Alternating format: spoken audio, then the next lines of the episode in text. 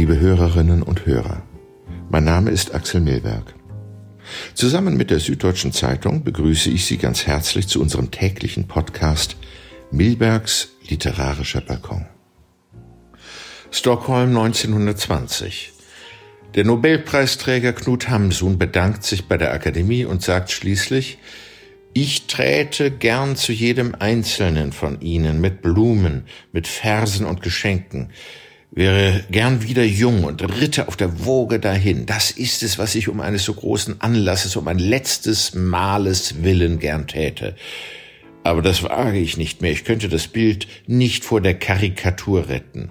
Dessen ungeachtet, was ich nun tun sollte, ich weiß es nicht. Dessen ungeachtet, was sich am besten schickte, ich weiß es nicht. Ich leere mein Glas auf Schwedens Jugend, auf alle Jugend, auf alles Junge im Leben. 32 Jahre später, 1952, Knut Hamsun stirbt im Alter von 92 Jahren.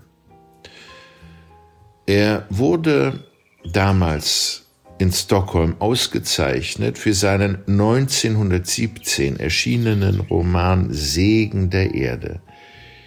Die konservative Jury mag Alfred Nobels Wunsch im Blick gefolgt sein, den Preis für Literatur an eine idealistische Dichtung zu vergeben, nämlich hier für Hamsuns idealisierte Schilderung bäuerlichen Lebens.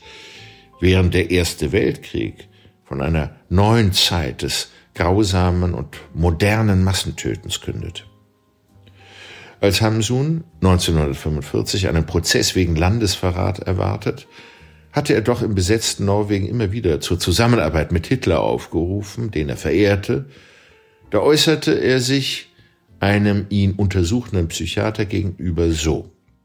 Es ist durchaus möglich, dass ich aggressiv bin, dass ich vielleicht ein wenig von all den Eigenschaften besitze, die der Herr Professor andeutet verletzbar, misstrauisch, egoistisch, freigiebig, eifersüchtig, gerechtigkeitsliebend, logisch, gefühlvoll, kalte Natur. All diese Eigenschaften wären ja menschlich. Aber ich weiß nicht, ob ich einer von ihnen bei mir selber ein Übergewicht einräumen kann. Und genau so verweigerte Hamsun auch seinen hunderten Figuren Eindeutigkeit und das, was man vorschnell Charakter nennt. Schon als Kind, als er die Schafe hütete auf dem Hof seines Onkels in Hammerøy, war er zwar Hirte, hielt sich aber abseits der Herde auf. In einer ungeschickten Verteidigung nun vor Gericht, so mag der Kreis kalkuliert haben, läge für ihn die Chance, wieder die Energie für das Schreiben zurückzugewinnen. Alleinsein, was für ein Glück. Auf überwachsenen Pfaden heißt sein letztes Buch. Wir wenden uns aber seinem ersten zu, Hunger. Er beschreibt das Jahr 1886, als er als junger, unbekannter Schriftsteller in Oslo, das damals noch Christiania hieß, kleine Artikel den Zeitungen anbot, aber niemand wollte ihn drucken. Er war dabei euphorisch gleichzeitig elend und verhungerte, langsam und qualvoll.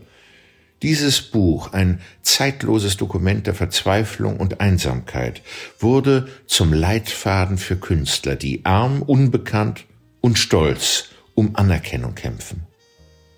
1966 entstand übrigens nach diesem Buch ein bemerkenswerter Schwarz-Weiß-Film mit Per Oskarsson. Dieser unvergleichliche und unheimliche Schauspieler fand selbst ein schreckliches Ende. Er starb zusammen mit seiner Frau in einer Neujahrsnacht, als ihr Haus bis auf die Grundmauer niederbrannte. Das norwegische Wort für Hunger ist Sylt, und so heißt auch der Film und der Roman. Ich danke dem Ullstein Verlag sehr, aus dem ich in der Übersetzung von Sandmeier und Angermann zwei kurze Passagen vorstelle.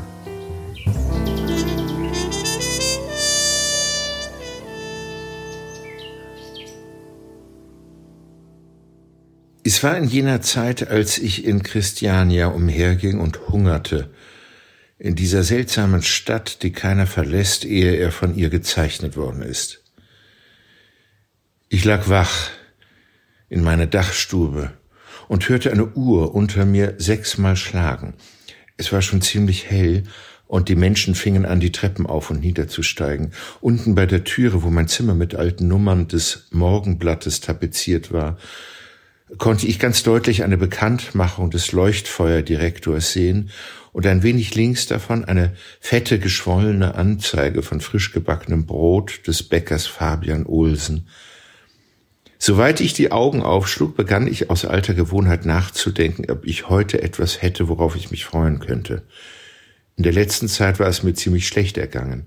Eins nach dem anderen meiner Besitztümer hatte ich zum Onkel bringen müssen, ich war nervös und unduldsam geworden. Ein paar Mal musste ich auch wegen Schwindels einen Tag lang im Bett bleiben. Hier und da, wenn das Glück mir günstig war, hatte ich fünf Kronen für ein Feuilleton von irgendeinem Blatt ergattern können. Ich legte mich mit den Ellbogen ins Fenster und starrte in die Luft hinaus. Es wurde ganz gewiss ein heller Tag. Der Herbst war gekommen, die feine, kühle Jahreszeit, in der alles die Farbe wechselt und vergeht. Der Lärm in den Straßen hatte schon begonnen und lockte mich ins Freie. Dieses leere Zimmer, dessen Boden bei jedem Schritt, den ich darüber hinging, auf und nieder schwankte, war wie ein feuchter, unheimlicher Sarg. Kein ordentliches Schloss an der Türe und kein Ofen im Raum. Ich pflegte in der Nacht auf meinen Strümpfen zu liegen, um sie bis zum Morgen ein wenig trocken zu bekommen. Das einzige Erfreuliche, was ich hier hatte, war ein kleiner roter Schaukelstuhl, in dem ich an den Abenden saß und döste und an allerhand Dinge dachte. Wenn der Wind stark blies und die Türen unten offen standen, tönte vielfältiges seltsames Pfeifen durch den Boden herauf und durch die Wände herein, und das Morgenblatt unten bei der Türe bekam Risse so lang wie eine Hand. Ich erhob mich und suchte in einem Bündel in der Ecke beim Bett, ob noch etwas zum Frühstück darin wäre, fand aber nichts und kehrte wieder zum Fenster zurück. Gott weiß, dachte ich, ob es mir jemals etwas nützen wird, nach einer Beschäftigung zu suchen. Diese vielen Absagen, diese halben Versprechungen, glatte Nein, genährte und getäuschte Hoffnungen, neue Versuche, die jedes Mal in nichts verliefen, hatten meinen Mut erdrosselt. Zuletzt hatte ich einen Platz als Kassenbote gesucht, war aber zu spät gekommen. Und außerdem konnte ich nicht die 50 Kronen Sicherheit schaffen. Es gab immer das eine oder andere Hindernis. Ich hatte mich auch bei der Feuerwehr gemeldet. Wir standen ein halbes hundert Mann in der Vorhalle und streckten die Brust heraus, um den Eindruck von Kraft und großer Kühnheit zu erwecken. Ein Bevollmächtigter ging umher und besah diese Bewerber, befühlte ihre Arme und stellte ihnen diese oder jene Frage, und an mir ging er vorbei, schüttelte nur den Kopf und sagte, dass ich wegen meiner Brille untauglich sei. Ich kam wieder ohne Brille. Ich stand mit gerunzelten Brauen da und machte meine Augen so scharf wie Messer. Und der Mann ging wiederum an mir vorbei und lächelte. Er hatte mich wohl wiedererkannt. Das äh, Schlimmste von allem war, dass meine Kleider anfingen schlecht zu werden und dass ich mich nirgends mehr als anständiger Mensch vorstellen konnte. Wie gleichförmig und regelmäßig war es die ganze Zeit mit mir abwärts gegangen. Ich stand zuletzt so sonderbar entblößt von allem Möglichen da. Äh, ich hatte nicht einmal mehr einen Kamm, hatte kein Buch mehr, um darin zu lesen wenn mir traurig zumute wurde. Ich war ganz schläfrig und saß da, schmatzte ein wenig mit dem Mund, tat aber sonst gar nichts. Meine Brust war in einer traurigen Verfassung. Es begann zu dämmern. Ich fiel immer mehr zusammen, wurde müde und legte mich auf das Bett zurück. Um meine Hände ein wenig zu wärmen, strich ich mit den Fingern durch das Haar vor und zurück, kreuz und quer. Es gingen kleine Zotteln mit, losgelöste Büschel, die sich zwischen die Finger legten und auf das Kopfkissen fielen. Ich dachte nichts dabei, es war, als ginge es mich nichts an, ich hatte auch noch genug Haare. Ich versuchte wieder, mich aus dieser seltsamen Betäubung aufzurütteln, die mir wie ein Nebel durch alle Glieder glitt, setzte mich aufrecht, schlug mit der flachen Hand auf die Knie, hustete, so fest es meine Brust zuließ und fiel wiederum zurück. Nichts half. Ich starb, mit offenen Augen hilflos dahin, geradeaus auf die Decke starrend. Zuletzt steckte ich den Zeigefinger in den Mund und sog daran. In meinem Gehirn begann sich etwas zu rühren, ein Gedanke, der sich da drinnen hervorarbeitete, ein ganz toller Einfall. Wenn ich nun zubiss, und ohne mich einen Augenblick zu bedenken, kniff ich die Augen zu und schlug die Zähne zusammen. Ich sprang auf. Endlich war ich wach geworden. Es sickerte ein wenig Blut aus dem Finger und ich schleckte es immer wieder ab. Es tat nicht weh, Die Wunde war auch nicht der Rede wert, aber ich war mit einem Mal zu mir selbst gekommen, schüttelte den Kopf, ging zum Fenster und suchte nach einem Lappen für die Wunde. Während ich dastand und mich mit ihr beschäftigte, trat mir das Wasser in die Augen. Ich weinte leise vor mich hin. Dieser magere, zerbissene Finger sah so traurig aus. Gott im Himmel, wie weit war es nur mit mir gekommen? Die Dunkelheit wurde dichter. Vielleicht war es nicht unmöglich, dass ich mein Finale im Laufe des Abends fertig schreiben konnte, wenn ich nur eine Kerze hatte. Mein Kopf war wieder klarer geworden. Die Gedanken kamen und gingen wie gewöhnlich und ich litt nicht sehr.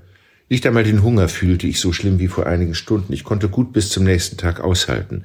Vielleicht gelang es mir einstweilen, eine Kerze auf Kredit zu bekommen, wenn ich in den Kramladen ging und meine Lage erklärte. Ich war so gut bekannt da unten. In guten Tagen, als ich noch Geld dazu besaß, hatte ich manches Brot in diesem Laden gekauft. Ohne Zweifel würde ich auf meinen ehrlichen Namen eine Kerze bekommen. Und zum ersten Mal seit langer Zeit raffte ich mich dazu auf, meine Kleider ein wenig zu bürsten und die losen Haare auf meinem Rockkragen zu entfernen, soweit sich dies in der Dunkelheit machen ließ. Dann tastete ich mich die Treppe hinunter. Als ich auf die Straße kam, bedachte ich, ob ich nicht vielleicht lieber ein Brot verlangen solle. Unentschlossen blieb ich stehen und grübelte darüber nach. Auf keinen Fall, antwortete ich mir endlich selbst. Ich war leider nicht in dem Zustand, dass ich nun Nahrung vertrug. Die gleichen Geschichten würden sich wiederholen, mit Gesichten und Wahrnehmungen und wahnsinnigen Einfällen. Mein Artikel würde niemals fertig werden, und es galt doch, zum Kommandeur zu kommen, bevor er mich wieder vergessen hatte. Auf gar keinen Fall. Und ich entschloss mich zu einer Kerze. Damit ging ich in den Laden. Am Ladentisch steht eine Frau und macht Einkäufe. Mehrere kleine Pakete in verschiedene Sorten Papier gewickelt liegen in meiner Nähe. Der Gehilfe, der mich kennt und weiß, was ich gewöhnlich kaufe, verlässt die Frau und packt ohne weiteres ein Brot in eine Zeitung und legt es vor mich hin. Nein, ich wollte heute Abend eigentlich eine Kerze, sage ich. Ich sage das sehr leise und demütig, um ihn nicht ärgerlich zu machen und mir nicht die Aussicht auf die Kerze zu verspielen. Meine Antwort kam ihm unerwartet. Es war das erste Mal, dass ich etwas anderes als Brot von ihm verlangt hatte. Ja, dann müssen Sie ein wenig warten, sagt er und wendet sich wieder zu der Frau. Sie erhält ihre Sachen, bezahlt mit einem Fünf-Kronenschein, auf den sie herausbekommt, und geht. Nun sind der Gehilfe und ich allein. Er sagt, ja, Sie wollen also eine Kerze. Und er reißt ein Paket Kerzen auf und nimmt eine für mich heraus. Er sieht mich an und ich sehe ihn an. Ich kann meine Bitte nicht über die Lippen bringen. Ach, äh, richtig. Sie haben ja bezahlt, sagt er plötzlich. Er sagt einfach, dass ich bezahlt hätte. Ich hörte jedes Wort und er beginnt das Silbergeld aus der Kasse herauszuzählen, Krone um Krone. Blankes, fettes Geld. Er gibt mir auf fünf Kronen heraus auf die fünf Kronen der Frau. Bitteschön, sagt er. Nun stehe ich da und sehe dieses Geld eine Sekunde lang an. Ich empfinde, dass irgendetwas nicht in Ordnung ist. Ich überlege nicht, denke an gar nichts, falle nur in Erstaunen über all diesen Reichtum, der vor meinen Augen daliegt und leuchtet. Und mechanisch streiche ich das Geld zusammen. Als ich ein paar Schritte von der Treppe weggekommen war, hörte ich, dass die Ladentüre aufgerissen wurde und der Gehilfe mir nachrief. Ohne Erstaunen wandte ich mich um, ohne eine Spur von Angst. Ich fasste nur die Münzen in der Hand zusammen und bereitete mich darauf vor, sie zurückzugeben. Bitte, Sie haben Ihre Kerze vergessen, sagt der Gehilfe. Oh, danke, antwortete ich ruhig. Danke, danke und ich wandere wiederum die Straße hinunter, die Kerze in der Hand. Vor einem Speisekeller in der Storstraße blieb ich stehen. Ich hörte das Klirren von Tellern und Messern, hörte, wie Fleisch geklopft wurde. Die Versuchung war zu stark, ich trat ein. Ein Beefsteak, sage ich. Ein Beefsteak, rief die Kellnerin durch die Luke. Ich ließ mich an einem kleinen Tisch nieder, ganz allein für mich, gleich bei der Türe und wartete. Es war ein wenig dunkel, wo ich saß. Ich fühlte mich gut versteckt und fing an zu denken. Ab und zu sah die Kellnerin mit neugierigen Augen zu mir her. Meine erste eigentliche Unehrlichkeit war begangen, mein erster Diebstahl, gegen den alle meine früheren Streiche nicht zu zählen waren, mein erster kleiner, großer Fall. Und wenn auch, daran war nichts zu ändern. Glauben Sie, dass das Beefsteak bald fertig ist? Ja, gleich. Die Kellnerin öffnete die Luke und sieht in die Küche hinein. Aber wenn nun die Sache eines Tages aufkäme, wenn der Gehilfe Misstrauen fasste, über den Vorgang mit dem Brot nachzudenken beginne, über die fünf Kronen, auf die die Frau herausbekommen hatte, es war nicht unmöglich, dass er eines Tages darauf kommen würde. Vielleicht das nächste Mal, wenn ich hineinging. Na ja, Herrgott, ich, ich zuckte verstohlen mit den Schultern. Bitte schön, sagte die Kellnerin freundlich und stellte das Beefsteak auf den Tisch. Aber wollen Sie nicht lieber in ein anderes Zimmer gehen? Hier ist es so dunkel. Nein, danke, lassen Sie mich nur hier bleiben, antworte ich. Ihre Freundlichkeit macht mich mit einem Mal bewegt. Ich bezahle das Beefsteak sofort, gebe ihr aufs Geratewohl, was ich in der Tasche zwischen die Finger bekomme und drücke ihr die Hand zu. Sie lächelt und ich sage im Scherz mit nassen Augen, für den Rest kaufen Sie sich ein Haus. Wohl bekomm's? Ich begann zu essen, wurde immer gieriger und schluckte große Stücke hinunter, ohne sie zu kauen. Wie ein Menschenfresser riss ich an dem Fleisch. Die Kellnerin kommt wieder zu mir her. Wollen Sie nichts zu trinken haben? sagt sie, und sie beugt sich ein wenig zu mir herab. Ich sah sie an. Sie sprach sehr leise, beinahe schüchtern. Sie schlug die Augen nieder. Ich meine ein Glas Bier oder was Sie wollen von mir dreingegeben, wenn Sie mögen. Nein. Vielen Dank, antwortete ich, nicht jetzt. Ich will ein anderes Mal wiederkommen. Sie zog sich zurück und setzte sich hinter den Schenktisch. Ich sah nur ihren Kopf, ein sonderbares Menschenkind. Als ich fertig war, ging ich sofort zur Türe. Ich fühlte bereits ein Würgen. Die Kellnerin erhob sich, ich scheute mich ins Licht zu treten, fürchtete dem jungen Mädchen, das mein Elend nicht ahnte, mich zu sehr zu zeigen und sagte deshalb schnell Gute Nacht, nickte und ging. Das Essen begann zu wirken. Ich litt sehr darunter und konnte es nicht lange bei mir behalten. Ich ging und entleerte meinen Mund in jedem dunklen Winkel, an dem ich vorbeikam, kämpfte damit, dieses Würgen, das mich von neuem aushöhlte, zu unterdrücken, ballte die Hände und machte mich hart, stampfte auf das Pflaster und wirkte wieder wütend hinunter, was herauf wollte. Vergebens. Schließlich sprang ich einen Torweg hinein, vornüber gebeugt, blind von dem Wasser, das mir in die Augen drang, und entleerte mich wieder. Ich wurde verbittert, ging durch die Straße und weinte, fluchte den grausamen Mächten, die mich so verfolgten, verwünschte sie für ihre Niederträchtigkeit in die Verdammung und ewige Qual der Hölle. Wenig Ritterlichkeit war diesen Mächten eigen, wirklich sehr wenig Ritterlichkeit, das war nicht zu leugnen. Ich ging zu einem Manne hin, der in ein Schaufenster gafft und fragte ihn in größter Eile, was man seiner Meinung nach einem Menschen geben solle, der lange Zeit gehungert hatte. Es gelte das Leben, sagte ich, er vertrüge kein Beefsteak. Ich habe gehört, dass Milch gut sein soll, gekochte Milch, antwortet der Mann äußerst erstaunt.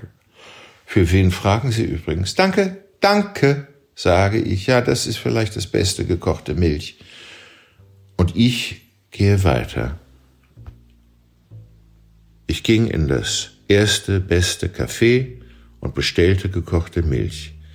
Ich bekam die Milch, trank sie so heiß wie sie war hinunter, schluckte gierig jeden Tropfen, bezahlte und ging nach Hause.